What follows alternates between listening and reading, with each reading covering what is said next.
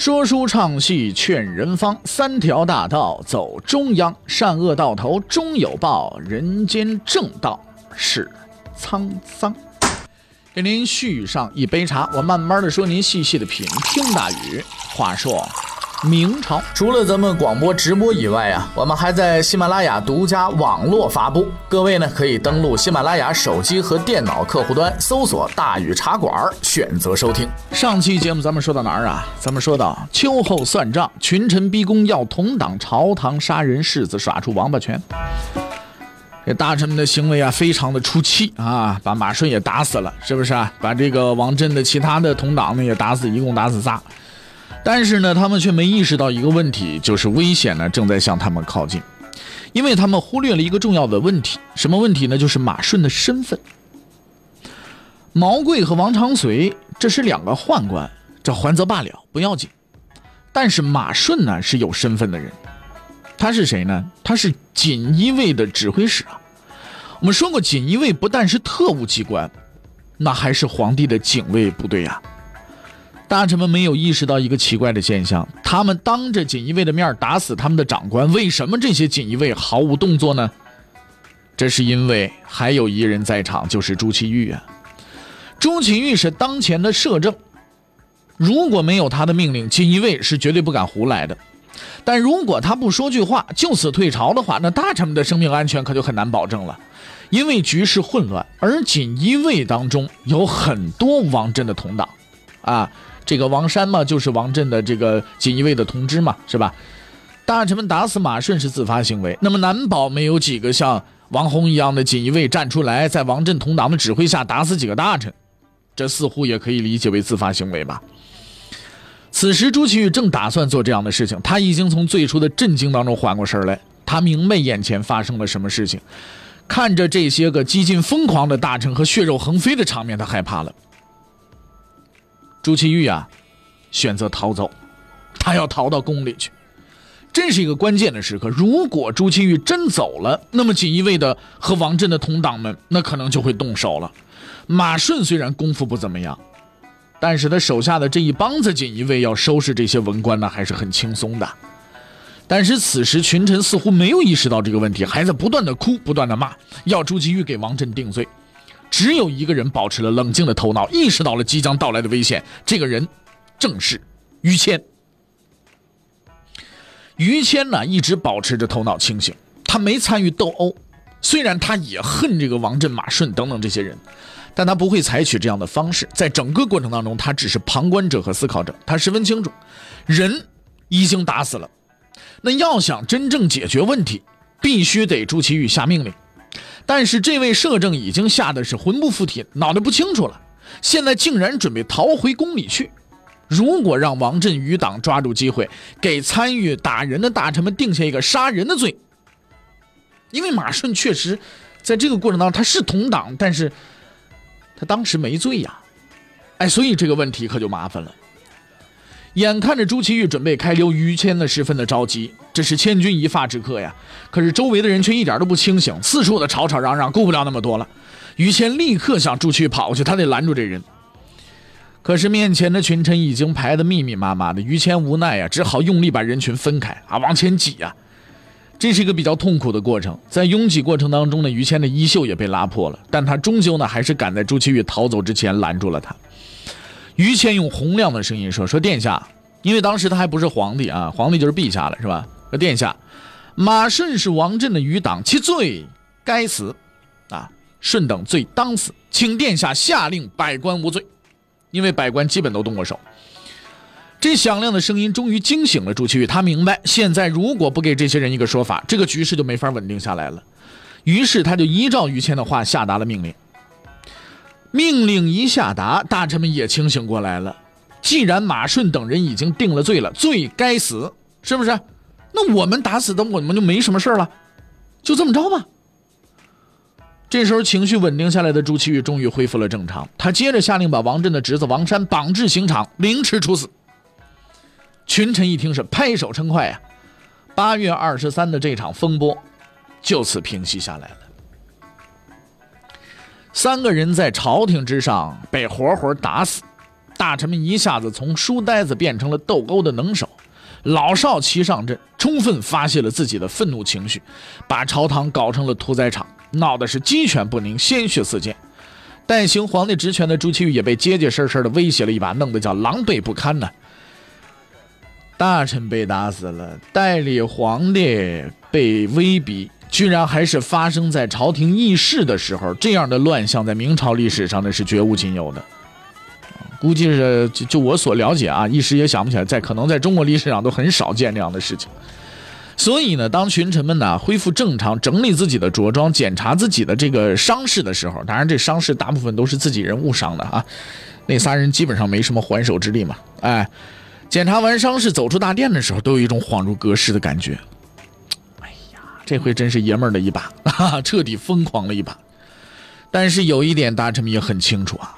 打死马顺之后，那锦衣卫们已经是磨刀霍霍了。如果不是于谦在那一刻挺身而出，拉住朱祁钰给他们证明的话，能不能活着走出大殿，这都是个未知数啊！多亏了于谦呢。当于谦走出左院门的时候，所有的人都对他报以敬佩的目光。如果说在五天前他们对这个怒吼的人还有什么疑虑的话，现在他们已经有了新的共识了。这个人。一定能够独城为局，力挽狂澜。吏部尚书王直也感触万分呐，他十分激动地握住于谦的手啊，国家全靠你了。今天这种情况，就有一百个王直也处理不了啊。王振的罪行彻底得到了清算，他的家产被查收，而他的家人也被杀得一干二净，其中还是王山最惨，割了上千刀才死。这是因为大臣们提议，虽然王振已经死了，但还需要找个替罪羊来。哎，这个人得来替他受刑，方可有个交代。你说够狠吧？于是呢，从千里之外投奔王振的王山，便替他的好亲戚受了刑了。七年富贵换了个凌迟，你说这是不是个亏本买卖呀？说实话啊，从法理学的角度上来讲，王山、马顺等人并没有明显的罪行啊。至多算他们个什么贪污受贿呀、贪赃枉法呀，这是有可能的。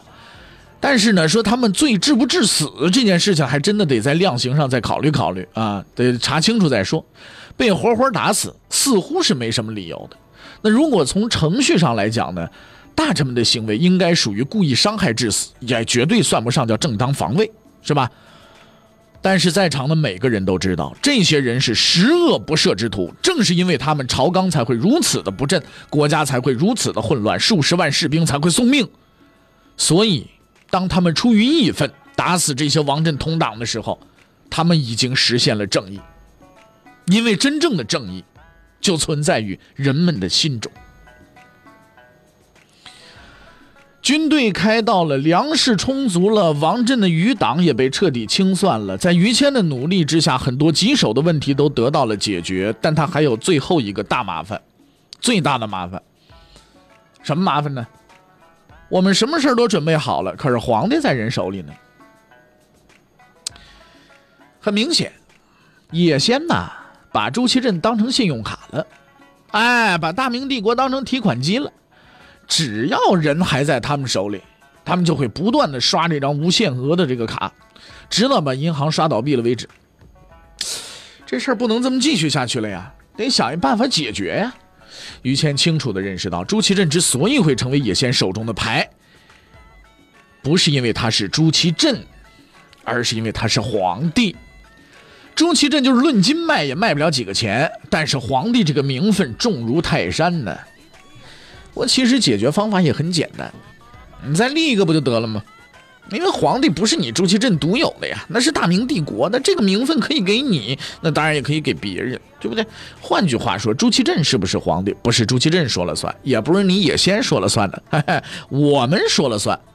我说你手上的皇帝是假的，那就一定是假的。你看，就算不是假货，那也过期了。天下唯一的皇权认证机构在哪儿啊？权威认证机构怎么着啊？想定期领工资也行，你别做梦了你。哎，方针一定，那么立谁呢？最先被考虑的就是朱祁镇的儿子朱见深。不过这位仁兄当时只有三岁 啊，你别说处理朝政了，可能话都说不好啊，会叫个爸爸妈妈，兴许都已经是非常大的敬意了啊，字儿也认不全，你让他当皇帝，那不是抓瞎吗？所以唯一可能的人选呢，就只有朱祁钰了。于是大臣们纷纷上书，要求立朱祁钰为皇帝。皇太后这边倒是没什么意见，毕竟朱祁钰也算是他他他儿子嘛，对吧？啊，皇太后这边立刻就同意了。可是意想不到的是呢，朱祁钰推辞了。哎，他说这个这个工作我不想干。哈哈，其实这套把戏我们也见多了。但是与以往不同的是呢，我们可以肯定的是，朱祁钰先生啊，确实不是虚情假意，他真的不想当这个皇帝。为什么？哼。这皇帝太危险了，跟火山口上坐着呢。当皇帝要率队出征，路途辛苦，运气不好还可能被人抓去当俘虏，几年回不了家。这些且不说，八月二十三当天发生的事情，那让朱祁钰心有余悸啊。自己手底下这帮人根本不听使唤，而且似乎对斗殴很有兴趣，而且现在也有经验了。要是哪天重新来这么一回，把我从皇座上是吧龙椅上给我扯下来，定光五次给我来一顿，我受了受不了啊？况且目前敌军随时可能打过来，那京城万一不保，我这皇帝当不当有什么意思？那灭国的责任可担我脑袋上来了。嗯，不干。哎，安全第一，这皇帝啊，不做也罢。可是这个事情已经不是他能控制得了的了。哎，所以你说做皇帝这个事情，也不是说自己想做就做，不想做就不做。于谦不由得他不做皇帝，国家都到这个份上了，必须得立一个皇帝。你朱祁钰今天就是愿意也好，不愿意也罢，嘿嘿，这霸王合同给你签订了。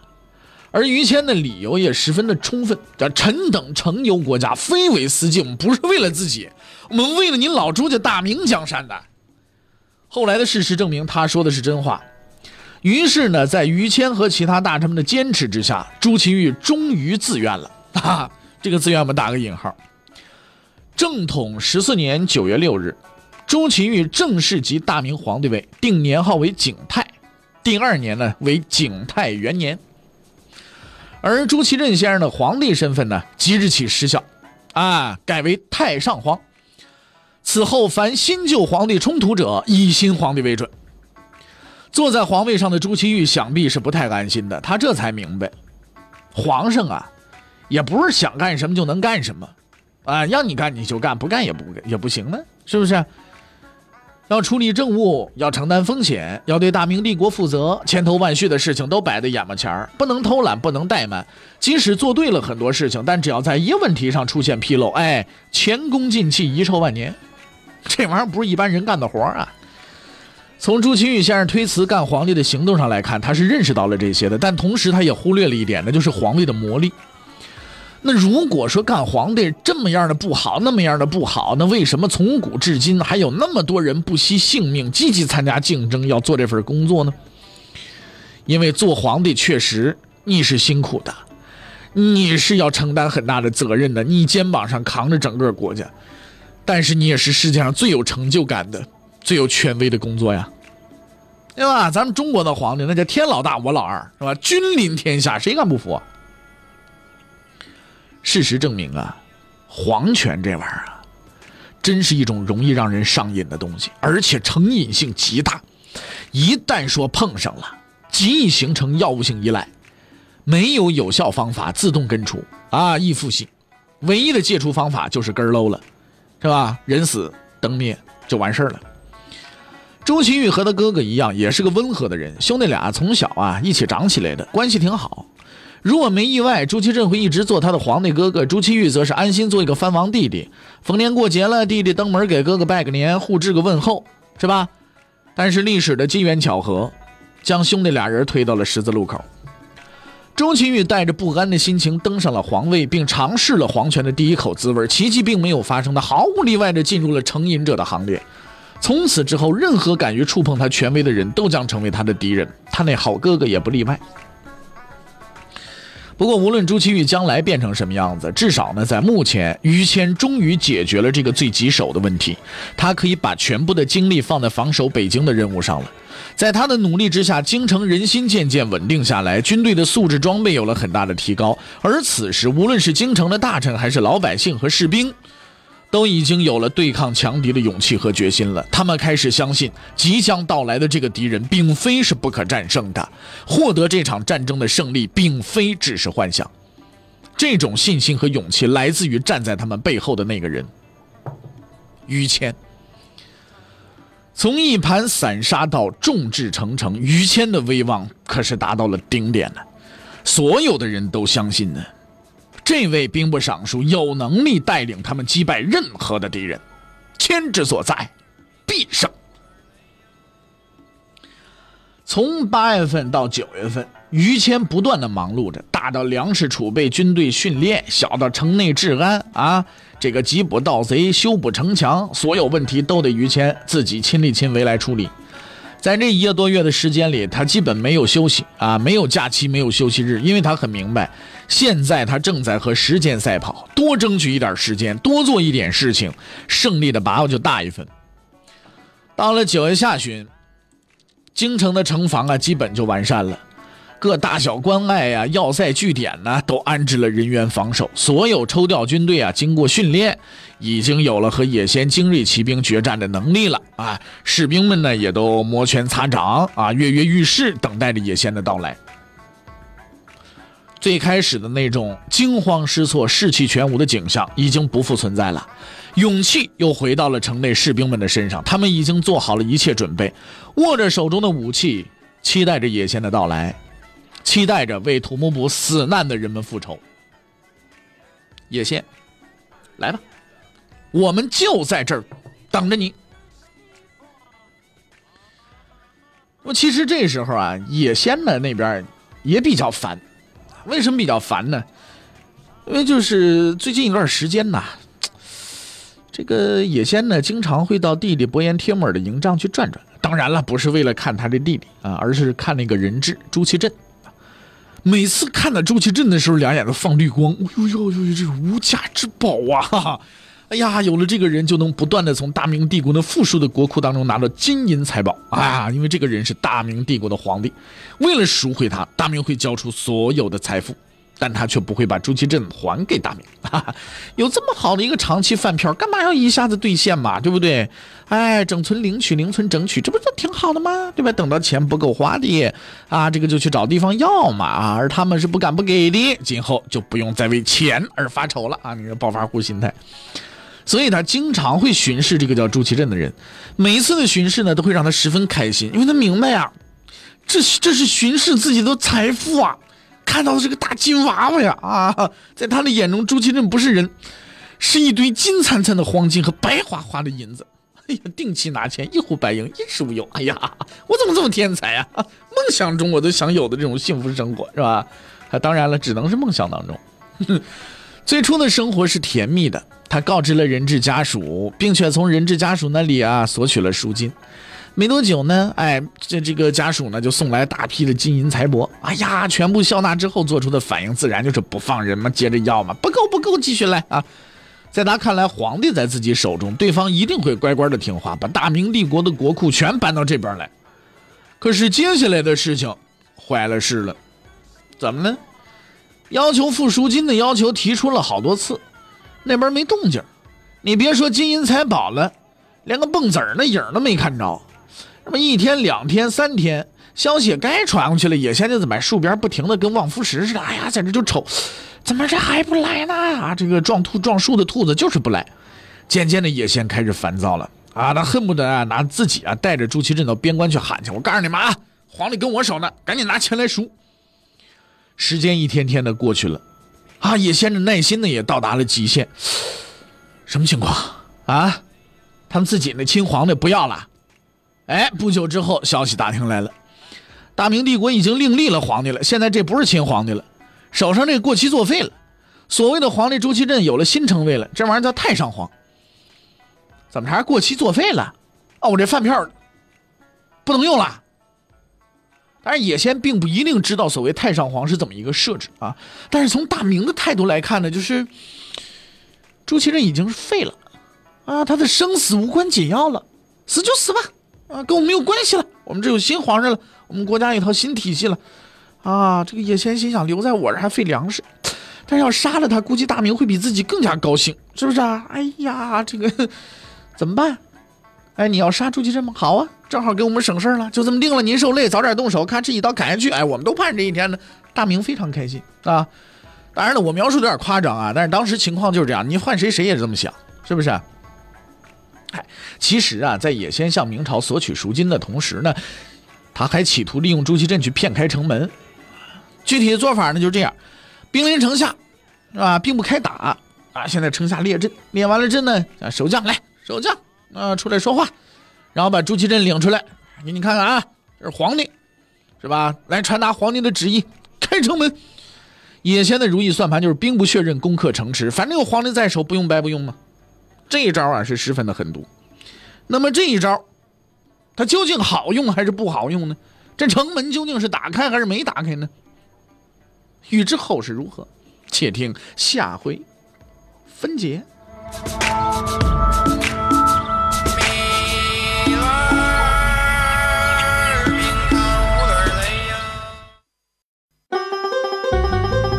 各位，你想跟大禹交流吗？你想跟大禹辩论吗？你想给大禹指出错误吗？来微信吧，微信搜索订阅号“大禹茶馆”，哎，就能实现了。记住啊，宇是宇宙的宇。